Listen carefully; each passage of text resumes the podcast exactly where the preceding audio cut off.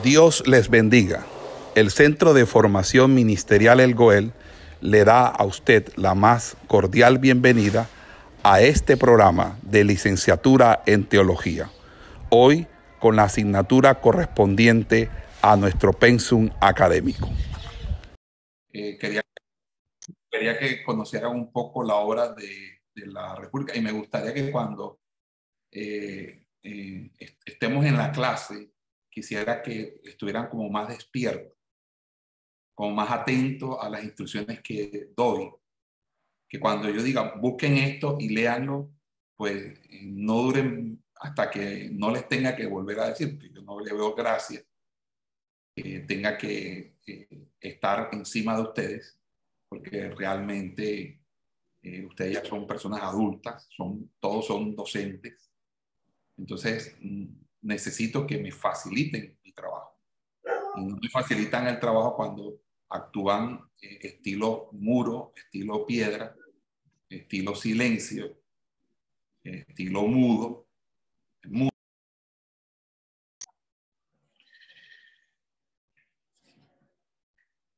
¿En qué consiste el verdadero conocimiento en Platón? Platón eh, ha dado por supuesto desde el comienzo que el conocimiento es algo que se puede alcanzar, pero que debe tener eh, dos características fundamentales. Primero, que debe ser infalible y segundo, que debe, debe, debe versar acerca de lo real. El verdadero conocimiento ha de poseer a la vez ambas características, la infalibilidad y además de ello la realidad. Entonces, eh, todo estado de la mente que no pueda reivindicar su derecho a ambas, es imposible que sea verdadero conocimiento. En el diálogo El Teteto, del cual estuvimos hablando la semana pasada, allí eh, pudimos observar algunas consideraciones acerca de lo que él plantea acerca del conocimiento. Primero, que el conocimiento no es lo sensible. Es decir, nosotros no podemos considerar que el conocimiento sea la percepción sensible. Cuando yo hablo de percepción sensible, estoy hablando de lo que mis ojos ven, de lo que mis oídos oyen, de lo que mi olfato huele, de lo que mis manos tocan o de lo que mi paladar gusta. Eso no es. Entonces, en el teteto demuestra él que ni la percepción sensible ni la creencia verdadera poseen a la vez estas dos señales, la de la infalibilidad y acerca de lo real. Por lo tanto, el verdadero conocimiento no puede ser relativo. Recuerden que el problema está planteado ya con Sócrates. Sócrates tiene unos antagonistas que son los sofistas y los sofistas dicen que la verdad es relativa, que la verdad es la construcción individual que cada quien hace de ello. Y esto no es más que lo que han tomado actualmente la sociedad contemporánea para hablarnos acerca de la autopercepción, que es que la verdad de mí solamente está concebida por mí, porque es como yo mismo me percibo. Entonces, si yo me percibo como un hipopótamo, ninguno de ustedes me puede, me debería llamar señor David, sino señor hipopótamo cada vez que usted me diga, señor hipopótamo, yo le voy a decir muchas gracias. No hay de qué, eso no mande pan. ¿Por qué? Porque cuando usted me dice hipopótamo, usted me está dando, está dando existencia a una mentira que yo me he inventado y que yo me la estoy creyendo como verdad. Entonces, yo no quiero que me trates como hombre, aunque tengo pene, aunque tengo testículo, aunque tengo testosterona, aunque mi ácido de esos cirribonucleicos diga que genéticamente yo soy un masculino. No, yo quiero que no me diga David. De ahora en adelante me va a decir Davida y me lo va a decir con pasión alocada, Davida. Porque yo ahora soy una mujer, porque yo no soy lo que yo biológicamente soy, ni lo que yo nací. Yo soy lo como yo mismo me considero. Ese relativismo del conocimiento plantea el relativismo moral. El relativismo del conocimiento y el relativismo moral es propio de los sofistas en Grecia antigua, por lo cual la práctica de las diferentes opciones de, género o las diferentes orientaciones sexuales era algo común en la Grecia antigua. En la Grecia antigua había bisexualismo. Un hombre estaba casado con una mujer, pero tenía un esclavo que era su amante. La mujer sabía que el marido podía estar esa noche con ella o no, sino que podía estar con el esclavo. Lo mismo ella podía estar con él o con una amiga, esposa de otro, otro amigo de la casa, porque también se aceptaba esas, esas eh, relaciones abiertas. Entonces, todas estas, toda esta todos estos tipos de desorientaciones y todo este tipo de aberraciones eran propias porque a la hora del té, la vida privada es la vida de cada quien y cada quien hace su vida como le da la gana. No hay un referente moral. Entonces, esto es lo que llama la atención al, eh, quizás al, ala conservadora del, del ser humano, porque aquí nos está diciendo que el conocimiento debe ser absoluto e infalible. Y ese conocimiento absoluto e infalible no se puede alcanzar a través de la percepción. Pero quisiera explicar algo que a mí me parece también importante y es cómo se llega allá. Recuerden que Sócrates, cuando habla del hombre y su alma, dice que el alma es la conciencia y la personalidad intelectual y moral y sobre todo razón y conocimiento. Entonces, el cuerpo es el instrumento del alma, lo cual es interesante porque aquí se plantea la, doctrina dualista en la antropología, que el alma está encerrada en una cárcel que se llama cuerpo. El cuerpo no es tan importante porque el alma es inmortal, el cuerpo no. Entonces el alma tiene que seguir un, continuar un viaje, abandonar el cuerpo y asumir otro cuerpo, que es la doctrina de la reencarnación. Sócrates, Platón eran reencarnacionistas. Ellos consideraban, como todo en, Grecia, la reencarnación. Y esa doctrina de la reencarnación empezó a hacer estragos en, eh, en los tiempos de Jesús, de tal manera que hay un momento en que los mismos discípulos le dicen a Jesús que él era la reencarnación de Elías o de algunos de los profetas. Es decir, que esa creencia aún estaba en, eh, había influenciado la mentalidad del pueblo de Israel o del pueblo judío. Pero fíjense que la Biblia nunca ha hablado de la reencarnación, ha hablado de la resurrección. Por lo, por lo que en Hechos 17, cuando Pablo está en el aerópago en Atenas, desarrollando su, su discurso sobre al Dios no conocido, al hablar acerca de la resurrección, ellos entraron en shock y entraron en contradicción y en contienda porque ellos no, no entendían la resurrección porque ellos hablaban de reencarnación. Entonces, si el alma es la conciencia y la personalidad intelectual y moral, Sócrates va a distinguir dos cosas. Va a distinguir la virtud y va a distinguir el vicio. Para él, la virtud del alma, es decir, lo que la hace perfecta, es la ciencia y el conocimiento. Y ese conocimiento y esa ciencia se manifiesta a través de tres cosas que son sumamente interesantes en Sócrates, que es la libertad. Y la libertad ahí para él es la liberación de la parte racional, de la pasional, y corresponde a una libertad eh, interior, cosa que, que se contradice con el testimonio de la vida de él. Sócrates era un homosexual y le gustaban mucho los jóvenes, los, y tenía relaciones sexuales con discípulos más jóvenes, mucho más jóvenes que él. El otro principio que Sócrates va a hablar acerca de la virtud es la no violencia. La razón se impone por la convicción y no por la fuerza, va a decir Sócrates. Y el otro es el autodominio o el dominio de la razón sobre las pasiones. Eso no significa que ese dominio sobre las pasiones sea el mismo dominio de la templanza o el dominio propio que eh, se encuentra en las escrituras, en la escritura, sino va a hablar de la fronesis, que eso después lo estaremos eh, atendiendo. El punto es que para, para Sócrates, el alma, en el alma hay virtud y las virtudes se tienen que cultivar y la, la, la virtud se manifiesta en la libertad, en la no violencia y en el auto, autodominio. Pero contrario a eso, Sócrates hablaba de que existían en el alma también los llamados vicios. Y el vicio es ignorancia. El vicio se da por ignorancia. Y plantea algo que es que nadie peca involuntariamente, que nadie peca voluntariamente, significando entonces que el pecado no es algo de lo cual nosotros tendríamos un tipo de responsabilidad, porque el pecado no es más que el error por ignorancia. Entonces, en ese sentido, eh, el concepto de pecado como tal no se desarrolló en Grecia antigua como sí lo hizo en, eh, en la cultura semita y obviamente en el arraigo que el cristianismo neotestamentario tiene en la Torá, en, el Tanakh del Antiguo Testamento.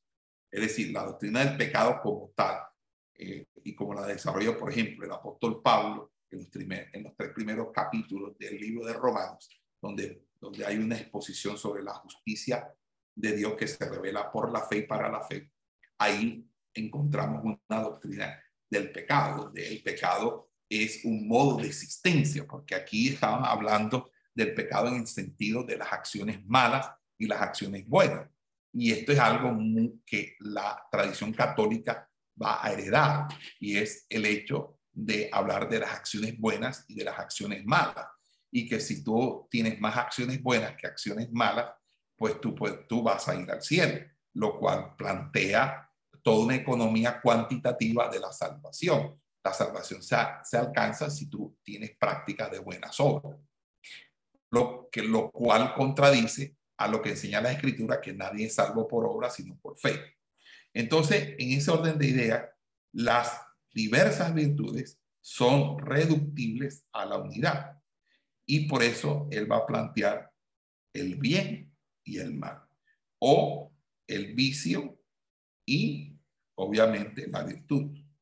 Y el vicio no es más que la ignorancia del bien y la ignorancia del mal. ¿Cómo plantea entonces Sócrates la soterología? Que no es salvación de, vida eterna, tal como lo plantea el cristianismo, sino más bien una curación del alma. Por eso es que sacaron un libro hace 20 años que se llama Más Platón, menos Prozac. Prozac es un antidepresivo que utiliza la mayoría de los estadounidenses y es, un, eh, es una droga que tiene o produce regulación de la conducta humana. El autor de este libro dice más, más Platón, menos Prozac. Es un texto, anótenlo ahí eh, para que investiguen qué, en qué es este, este texto. Entonces, Platón, eh, Sócrates, perdón, habla acerca de la curación del alma. Y él va a decir que el alma se purifica por el diálogo. Y dice que para el diálogo, número uno, eh, hay, eh, hay una dialéctica, que dialéctica viene de diálogo. Y primero es, eh, o en pocas palabras, quitar la ignorancia. Para Platón, curar el alma es quitarle la ignorancia, porque en la medida en que más ignorancia se le quita al alma, pues más sana es el alma. Entonces ahí donde eh, eh, encontramos una sotería anclada en el conocimiento, es decir, en la gnosis, en el conocimiento. Entre más tú conoces, entre más tú sabes, más perfecta es tu alma y obviamente si más perfecta es tu alma, tienes mayores probabilidades de ser salvo o de tener una mejor reencarnación, qué sé yo. Pero fíjese que en, nuestro, en, nuestro, en nuestra soteriología eh, es vinculante la, la expiación por vía del sacrificio pascual de Cristo, es decir, de la sustitución que hace Jesús a nosotros por el pecado de todos nosotros. Pero bueno, no voy a, extenderme en eso. Pero fíjense cómo si la salvación es por conocimiento, cómo esto va a ser una, una bandera de muchas, muchos grupos religiosos que van a considerar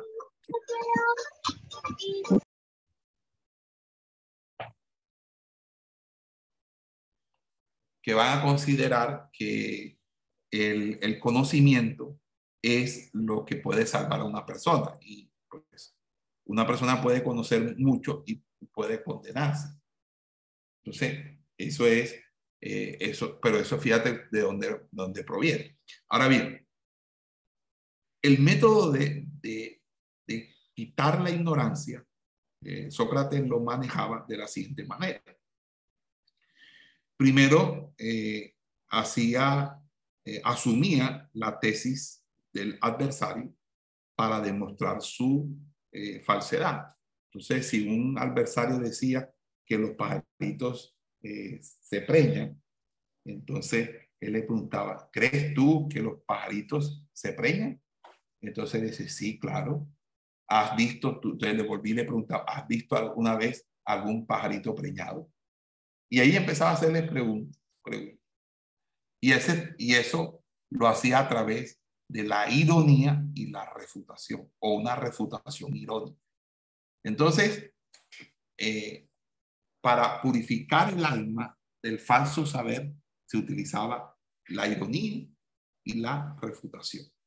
Y esa ironía o la refutación para hacer que el adversario eh, caiga en contradicción. Es decir, yo conduzco a que el mismo adversario se contradiga y se dé cuenta de tal contradicción y por ende se dé cuenta que no puede ser así porque él mismo se está contradiciendo. Y otra también eh, eh, la figura del no saber para, para inducir al locutor a exponer su propio saber. no, no sé, pero ¿qué me puedes decir tú al respecto?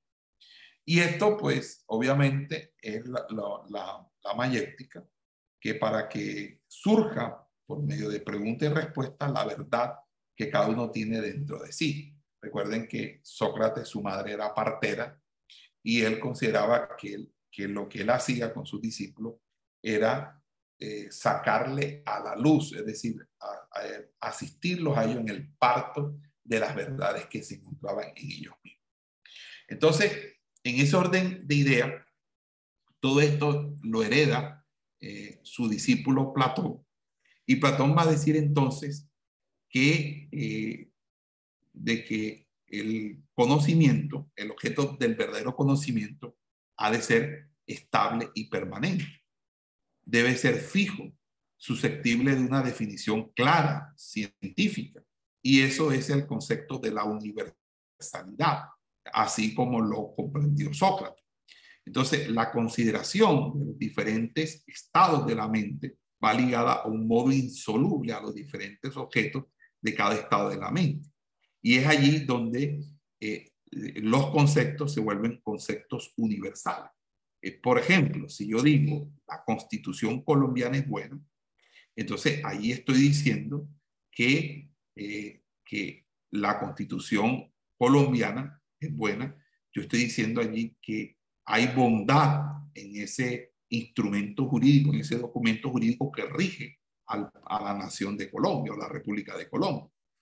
Entonces, eh, en ese orden de ideas, eh, las cosas se llaman y, tienen calificativos y esos calificativos están diseñados para precisamente poder describir. Luego Aristóteles va a hablarnos de las categorías en la lógica, y, pero eso sería materia más adelante, cómo se categorizan en una taxonomía los conceptos, de tal manera que uno no puede conceptuar las cosas con el mismo con la misma definición. Pero bueno, y aquí es donde llegamos a este planito, a este mapa, a esta figura. No sé, me pueden decir si ustedes alcanzan a ver en la pizarra. Sí se ve, eh, señor. Ok, entonces, ok. Entonces, aquí la doctrina de Platón acerca del conocimiento, eh, uno lo primero que va a, a distinguir son los grados o niveles del conocer según los objetos. Y aquí nos, nos, ubicamos en un famoso pasaje de la República, donde hay un símil que es el símil de la línea. Y ese símil es lo que nos lleva a este gráfico que voy a tratar de intentar de explicárselo a ustedes. Pero fíjense que aquí lo primero que deberíamos hacer es reconocer varios puntos importantes que obviamente Platón describe en su obra. Platón trataba de encontrar el camino hacia lo que él consideraba como la verdad. Recuerden que desde Parménides hay una solicitud imperiosa en la filosofía del hallazgo de la verdad. Recuerden el discurso de la verdad de Parménides el semestre pasado, cuando estuvimos hablando acerca de los presocráticos. Entonces, en ese sentido, él va a considerar que eh, cómo eh, se puede definir la verdad y cómo se puede aclarar con términos inequívocos en un sentido preciso. Entonces, sin hacer eh, conjeturas. Entonces, él va a distinguir dos estados, el desarrollo de la mente humana a lo largo de su camino, desde la ignorancia hasta el conocimiento. Atraviesa dos campos, el campo que vamos a llamar aquí doxa,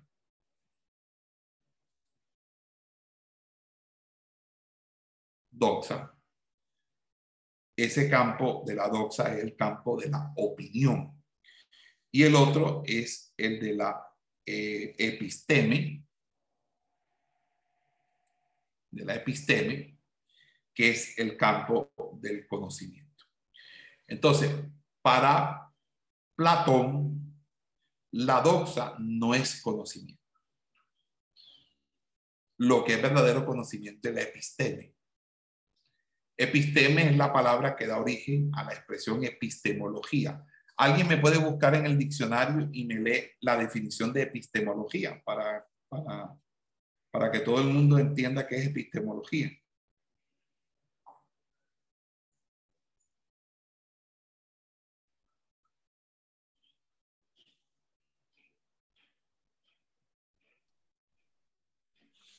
Pastor aquí dice que es parte de la filosofía que estudia los principios, fundamentos extensión y métodos del conocimiento humano. Mm. Todo lo que es conocimiento humano es epistemología. Hay epistemología de la ciencia, pero epistemología en términos generales es la rama o la división de la filosofía encargada de estudiar los principios, fundamentos, teorías acerca de la construcción del conocimiento humano, es decir, todo lo que se llama noxeología, conocimiento humano, estudio del conocimiento humano. Ese es otro término sinónimo de epistemología, es noxiología, de noxis, que significa conocimiento, y luego estudio del conocimiento. Es cómo nosotros eh, conocemos lo que conocemos y cómo construimos nuestros saberes, nuestras disciplinas, cómo, cómo construimos nuestros, fundamos nuestros conocimientos. Entonces, para Platón es necesario diferenciar estas dos funciones en la mente. ¿Cómo se diferencian? Bueno, la diferencia se basa en una diferenciación de los objetos. La doxa, que es la opinión, versa sobre imágenes, mientras que la episteme se, eh, versa sobre, eh, sobre las llamadas formas versa sobre los originales, sobre los arquetipos, sobre los arjai. Arjai es el plural de principio. Arjai es el plural de argei. Por lo tanto, aquí estamos hablando de principios. ¿Ok? Arjai. El arjai, que son los principios, por así decirlo, si son los principios, es lo que es el mundo de las ideas.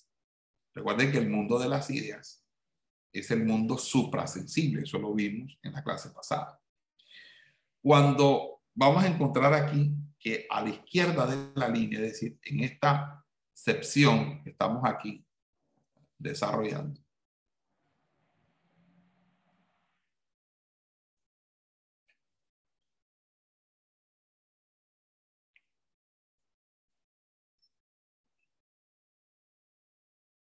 en esta sección estamos desarrollando.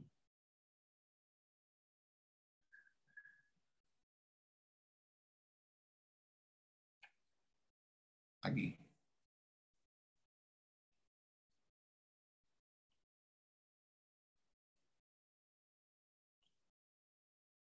Si lo alcanzan a ver.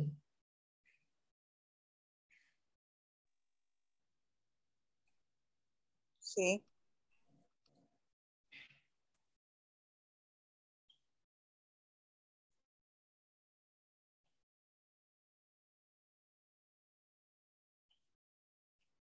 Esto constituye los estados de la mente. Entonces, hay un estado de la mente que es la noesis. Hay otro estado de la mente que es la dianoia.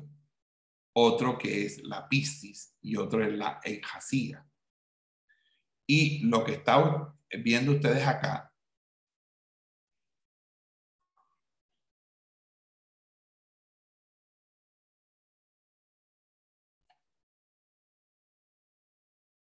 si lo alcanzan a ver?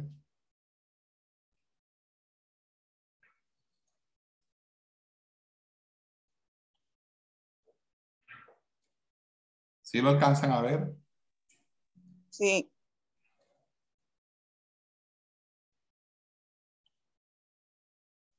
Muy bien. Entonces, eh,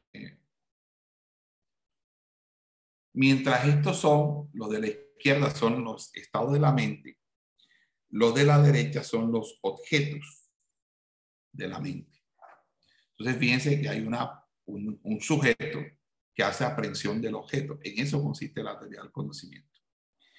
Ahí eh, eh, se puede surtir de la siguiente manera. Si se pregunta a alguien qué es la justicia y él indica imperfectas eh, definiciones de la justicia o ejemplos particulares que no alcanzan a la idea universal, eh, como por ejemplo la acción de un hombre particular, una ley, una constitución, entonces el estado mental de ese hombre al que interrogamos es un estado de doxa, es decir, ve las imágenes o copias de la justicia social y las toma por el original. Entonces, cuando la persona está en la doxa, significa que no tiene un conocimiento, sino tiene una opinión. Y ustedes saben que opiniones tienen, todo el mundo tiene opiniones. Ahora bien, cuando la persona tiene esas opiniones, eh, eso no significa que no pueda tener una noción más elevada, en este caso del concepto de justicia.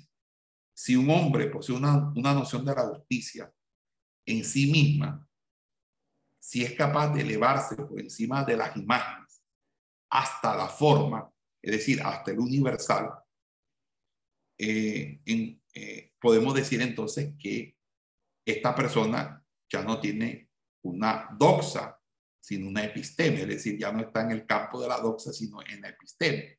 Y es así que eh, todos los ejemplos particulares eh, quedan de una manera u otra eh, enraizados en esa episteme, por lo cual el que está en el campo de la episteme no tiene una eh, ilustración somera de lo universal, sino que simplemente lo que tiene es eh, una imagen de aquello que es lo universal, porque lo universal tiene que ver con, con las categorías suprasensibles, es decir, con lo que estaba como forma y arquetipo.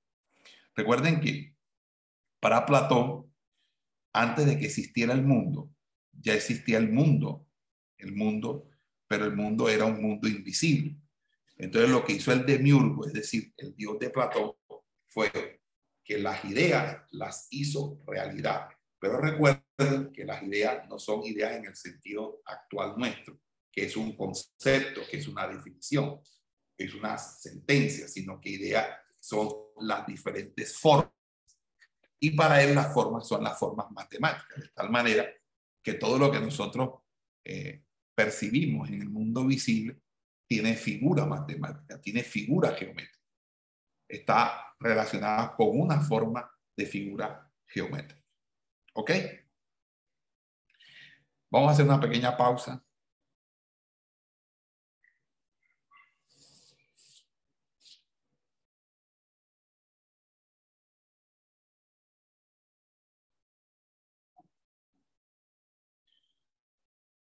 La episteme, a su vez, está dividida en dos secciones, o más bien tiene dos grados de epistemes y hay dos grados de doxa.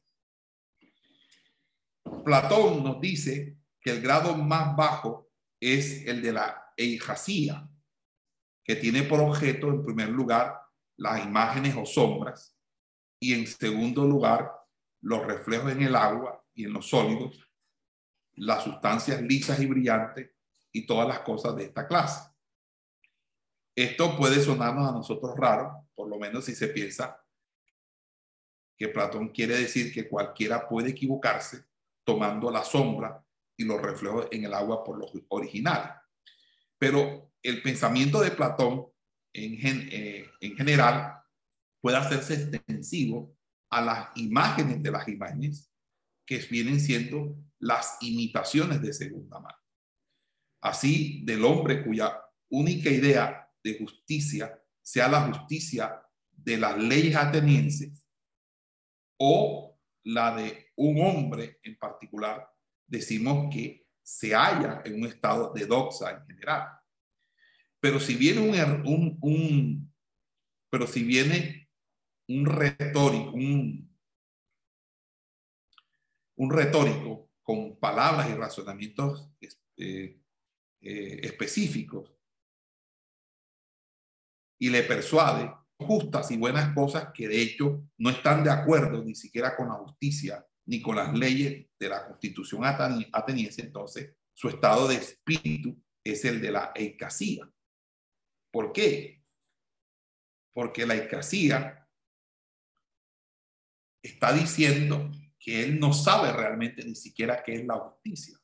Y como no sabe qué es la justicia, cualquier persona que le pueda seducir de otra manera, pues simplemente le, modifica el concepto. Y por lo tanto, eicasía es no solamente la parte más débil de la doxa, sino es aparentar que tenemos una opinión, pero que realmente no estamos seguros de esa opinión y que en cualquier momento nos pueden hacer cambiar de opinión porque no estamos convencidos o completamente seguros.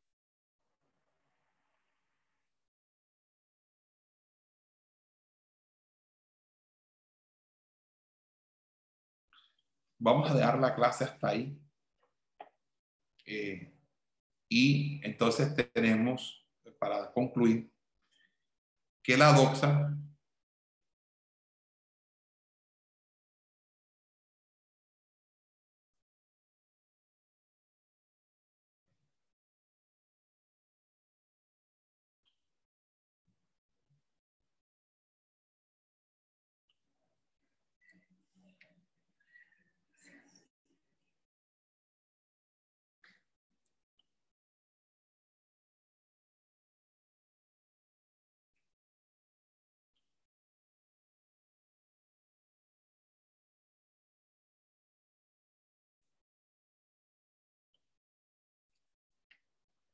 que la doxa nos plantea a nosotros y Hasia, que son las meras sombras de las sombras, que son opiniones débiles, sin fundamentación, y que nos exponen a nosotros a que cambiemos de esa opinión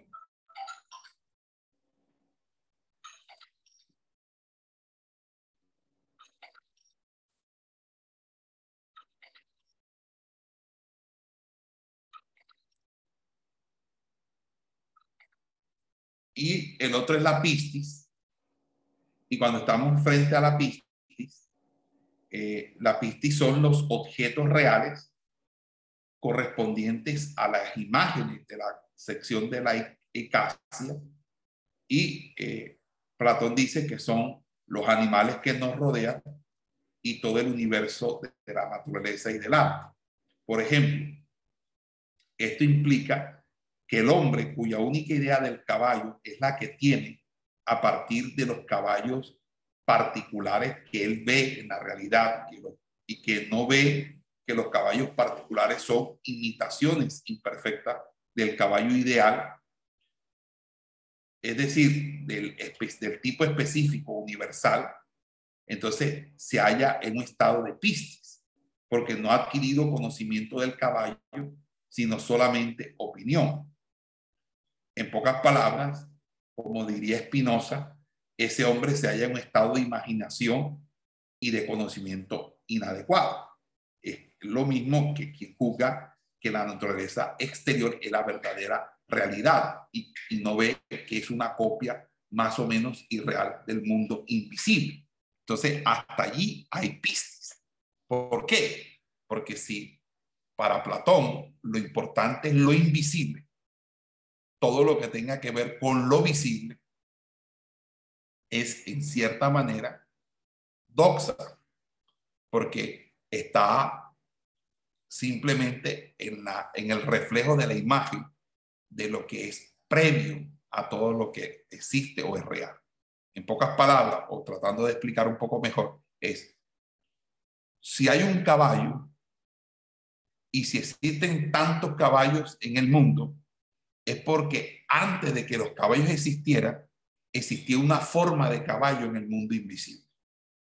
Y luego esa forma de caballo en el mundo invisible fue arquitecturada, diseñada, creada por el demiurgo hizo el primer caballo y de ese primer caballo surgieron todos los caballos que hay en el mundo hasta el día de hoy. Entonces, quien conoce a los caballos simplemente porque ve, ve a los caballos, se ha montado en los caballos, trata a los caballos, le da a comer a los caballos, pues eh, obviamente eh, no tiene un episteme porque la episteme no, no consiste en lo que yo pueda tocar, sino en lo que yo pueda mentalizarme cuando tengo conexión con lo invisible. Y lo invisible no es más que ese mundo de las ideas, es decir, el mundo de la abstracción. Por eso es importante la matemática, porque la matemática es una abstracción. Porque cuando yo hablo de uno, dos o tres, yo no me estoy refiriendo a absolutamente algo en particular. Simplemente estoy categorizando un valor, un valor o una cifra numérica. Eh, pero, ¿qué es ese uno? ¿Es un caballo? ¿Es un perro? ¿Qué es ese dos? Son dos casas, son dos abanicos, son tres celulares, el uno, el dos, el tres, el cuatro, el cinco. Hablan de unos ordinales o cardinales pero que no me dicen nada con respecto a lo real.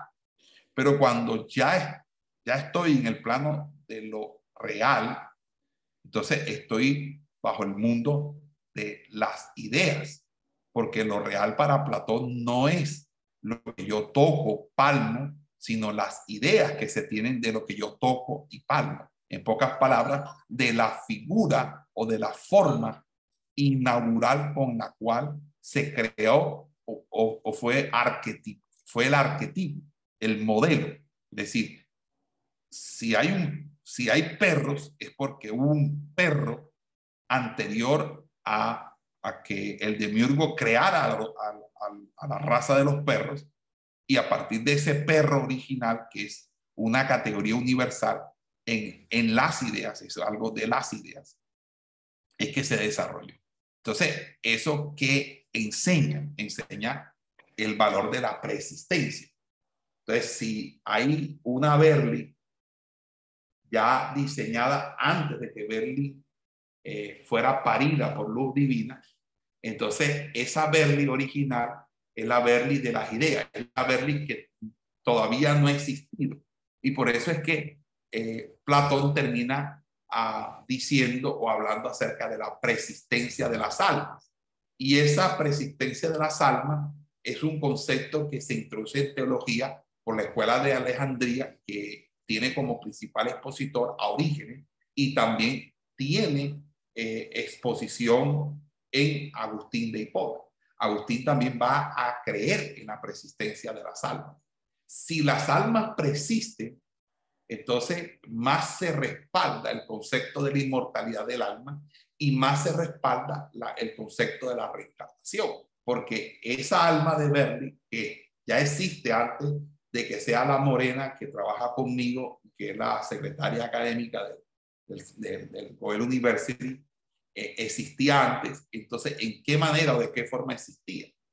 Existía en un cuerpo anterior que a su vez existía en otro cuerpo anterior hasta un, hasta un sucesivo infinito de cuerpos en los que ella ha existido antes de yo conocerla como Verdi. Entonces, Verdi no es Verdi, es el alma arquetípica que ahora yo conozco bajo el cuerpo de Verdi.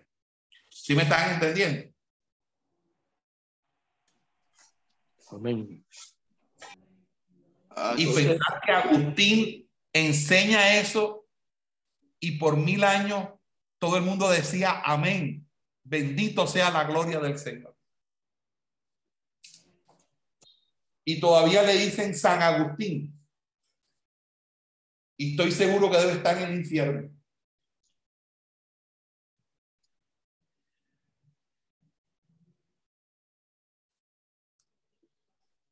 Como alguien que me dijo, el problema de la iglesia es que abandonó las enseñanzas de Agustín. El problema de la iglesia es que nunca ha querido abandonar las enseñanzas de Agustín. Y entonces nos plantea un problema antropológico. ¿Cuándo existe el alma? ¿Cuándo, ¿cuándo ustedes empezaron a existir? ¿Cuándo? Eso es algo hipotético para él. ¿Cuándo empezaron ustedes a existir? Cuando nacimos. Cuando decimos que nacimos, entonces cuando fuimos paridos y en el vientre de la madre no existíamos, claro que sí existíamos.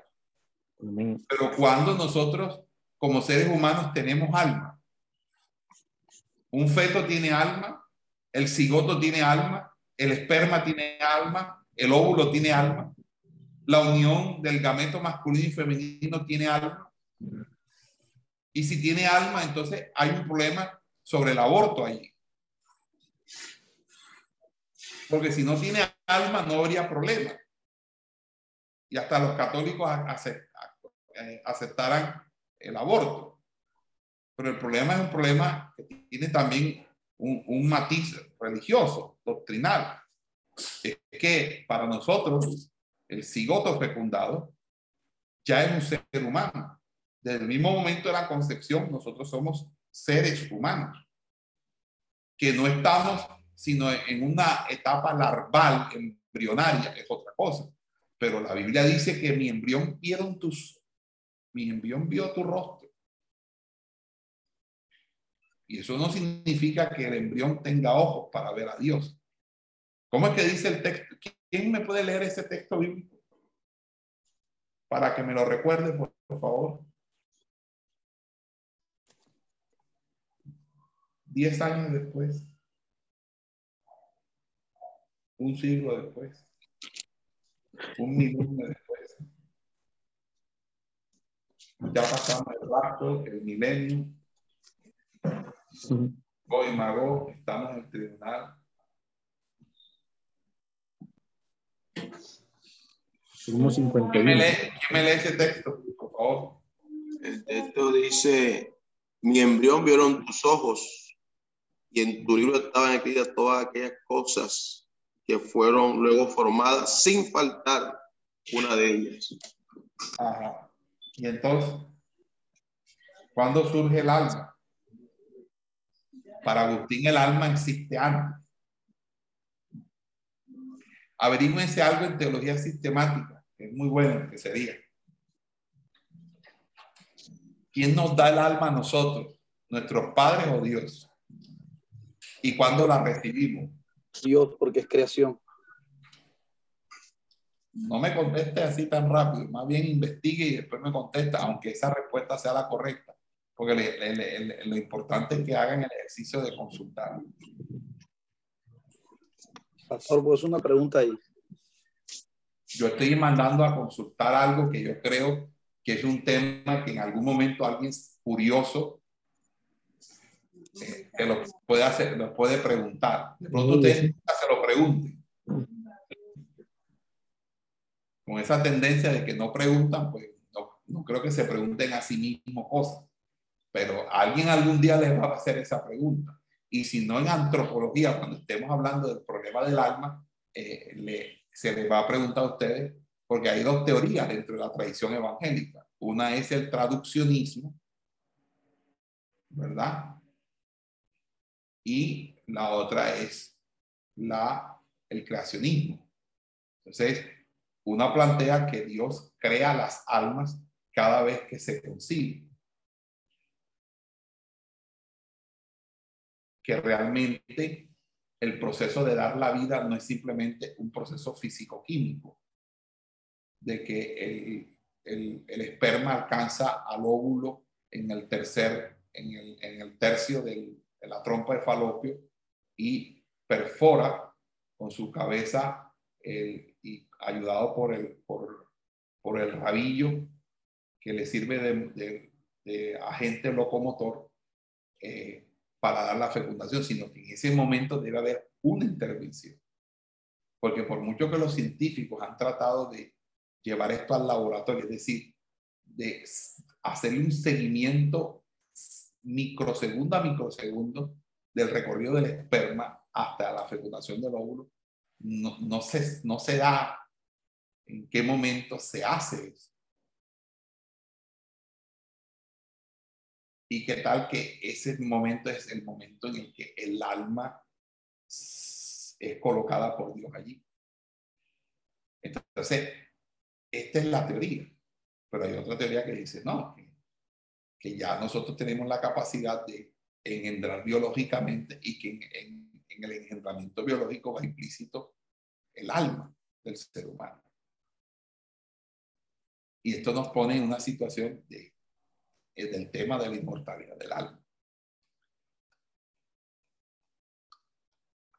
Por eso es que nosotros no deberíamos hacer tanto matiz en la inmortalidad del alma, sino en la resurrección, porque recuerden que el alma eh, no necesariamente deberíamos decir que es inmortal, porque realmente el alma temporalmente se mantiene hasta la resurrección, sea para, para condenación o para vida eterna. Si decimos que es inmortal, lo que queremos decir es que el alma no muere cuando uno muere biológicamente, y eso es correcto. Pero en la doctrina de la inmortalidad del alma, eso es precisamente la trampa que hay.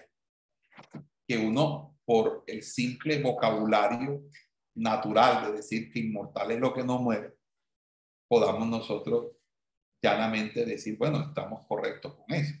Pero es que la doctrina de la inmortalidad del alma es una doctrina que habla de la eternidad del alma. Y el alma no es eterna en sí misma. El alma es eterna, eh, el cuerpo es eterno, el espíritu es eterno y somos eternos en, su, en nuestra integridad total y completa, es porque Dios nos concede por la resurrección la, eterna, la vida. Sí, sí me estoy dando a entender, hermanos. Amén, pastor. Es que la concesión de... Ajá, sí, te escucho. La concesión de que cuando la persona se acostumbra a decir inmortalidad del alma, eh, tienen la idea de, de eh, inclusive los, los, predicadores tienen la idea de Platón, de que, el, de que el alma va a vivir sin el cuerpo. Y es la trampa que no podemos caer. Porque eh, lo correcto es hablar de resurrección, porque ahí sí tiene la implicación de que todo el ser va a ser levantado y no como el catolicismo que eh, hace una dualidad donde nada más como que lo que va a seguir viviendo es el alma sin el cuerpo y esa es la trampa donde ha caído eh, inclusive algunos predicadores.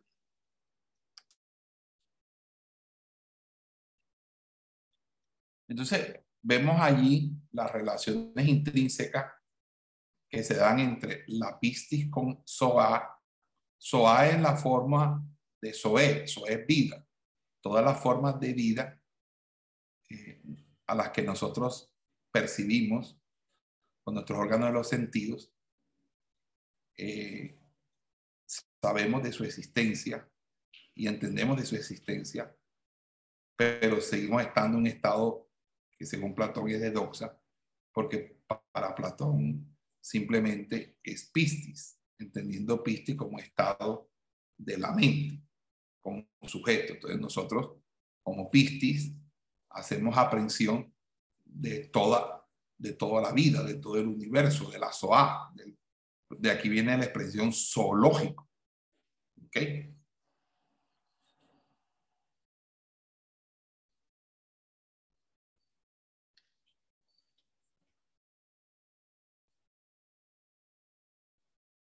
Entonces, yo conozco la zoología, la biología, la química, la física, la astronomía, por Pistis, por la doxa.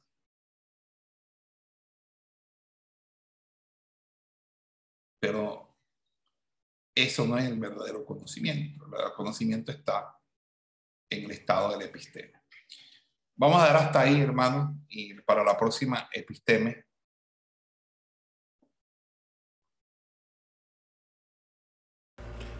Esperamos que este estudio haya sido de bendición para su vida y ministerio. A Dios sea la gloria.